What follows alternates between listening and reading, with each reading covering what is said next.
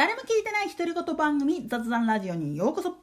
今月もテレビの歴史ラジオの歴史というテーマでお届けしております。まあ日テレ系 YTV 制作っていう形の番組が化け物番組だっていう形で紹介したんだけれども MBS にもありました。むっちゃくちゃ化け物な番組。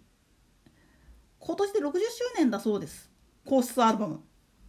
なんでやねん。いやーこの皇室アルバムねそんだけ分の歴史があるがためにいろんなエピソードを持ってるんですよね。でこの番組だけは他のメディアがやっている皇室関係の番組皇室関連特番とかっていうのと違ってむっちゃ深い部分も取材できるんですよね。そこら辺もひっくるめたちょっと小ネタをいくつか紹介しようかと思います。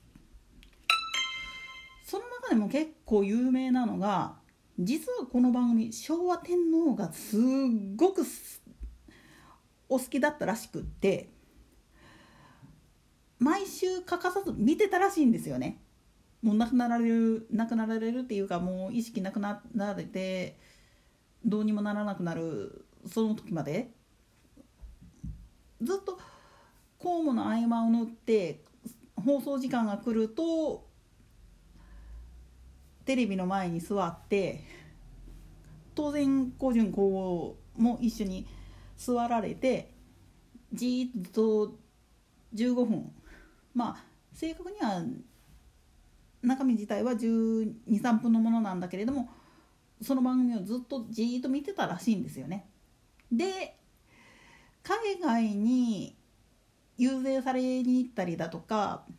全国のいろんな場所に行後継されたりする都合で放送日に間に合わなかったあるいは見逃しちゃったっていう時はもう MBS のホットライン入れて「今日の分お借りできませんでしょうか?」って宮内庁が電話してたらしいんですよね。なんでやねんそれぐらい実は天皇陛下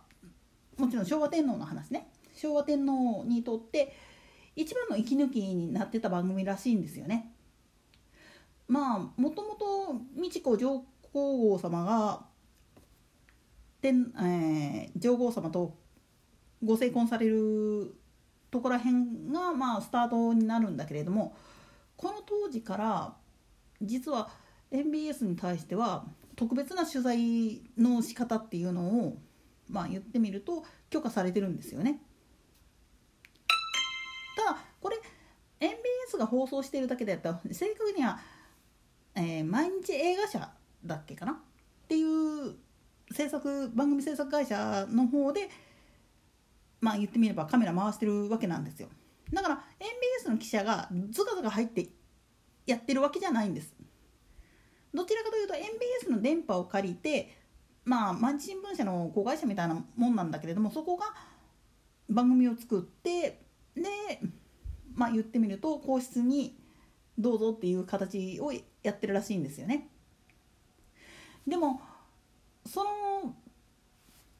映像データっていうもんは全て MBS の方で保存されてるもんですから基本的には見逃したもっぺんあの場面見たいとかっていう問い合わせが皇室の方から来た場合は即納体制常に取ってるんだそうです。もちろんこれは昭和天皇の時代の頃からのお話でありもっと言ってしまうと昭和天皇がまあ言ってみれば一番見やすい時間帯に放送するっていうのがもともとだったんですよね。だから昔はね MBS で放送された時は毎週土曜日の朝っぱらの9時ぐらいに放送してたというふうにおいらは記憶してるんですよ今はねあの6時半の放送に変わっちゃってるしスポンサーさんも何やかんや言いながらいろんな変化あるんだけれども昔はそういういきさつがあったんですよね。でもっと言っちゃうとこれもともとのスポンサー大阪の方だけの話なんだけどあの高島屋が結構皇室とゆかりある商品を取り扱ってることが多かったっていう部分もあるんですよね。まあそこら辺が民放らしいっちゃ民放らしいとこなんですよ。だけどもっとすごいのはこの皇室アルバムを制作するスタッフに関しては NHK の取材陣でも入れないところを入って OK って言われてるんですよね。これは皇室アルバムっていうのはあくまでもどこまで行っても皇室型の日常を映像化するっていうことが前提にある番組なんで公務はもちろんのことだけれども何にもない時なんかは本当に何気ない日常のまあ天皇がお散歩されてますみたいな感じの映像やったりとかあの愛子さまが学習院とかであのさまざまなお勉強されていらっしゃいますとかそういうふうな感じのことをだらだら流してるんですよね。なんでやねんだけどそれがまあ言ってみると皇室の方々にしてみれば一般の人らがテレビに出るっていう感覚ってどういうもんだろうかっていう興味の部分でもあるんですよね。さっきも言ったけど昭和天皇にとってテレビっていうのはいろんな娯楽がある中で唯一自分がじっとしていられるものだったんですよ。そういったこともあってまあ今はあのー、データとかでもうディスクに焼いてもらってとかっていう形で取り寄せることも可能になったけれども昔は本当に見逃したら最後ビデオデッキとかもなかった時代ですからもう見ようと思ったら最悪の場合はもう MBS まで飛んでいくっていうパターンもあったわけなんですよね。なんでやねんまた実は MBS が、あのー、川柳歌の放送センター作った時にも昭和天皇や上皇様は実は行ってるんですよね スタジオの方に。これはもちろん番組を制作している人たちをねぎらうためとで放送の裏側っていうのを見学したいっていうご希望があったこととプラスしてさっきのことです。なんでやねん要は見逃したからついてたしちょっとここで見させてくれるっていうのもあったらしいんですよね。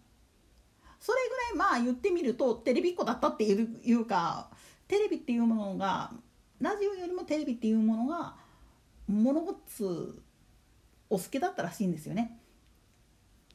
顔が見れないとかそういうのがどうしてもお辛い方でしたからね。だからテレビの画面っていうのに映る自分っていうのにまあ視聴者はこういう風な感じで見てるんだなっていうことを学ぶ上で見てたっていう部分もあったらしいんです。まあ今の皇室の方々が果たして今も皇室アルバム見てらっしゃるかどうかはちっとばかり分かんないんだけれどもそれでもこうやって放送する意義の一番大きな部分っていうのは皇室の方々も普通の人間なんだよっていうことをアピールする場でもあるんですよね。しかもこれが NHK ではなく民放のしかも大阪の MBS でやるっていうのにすごい意味があるんです。といったところで今回はここまで。それでは次回の更新までごきげんよう。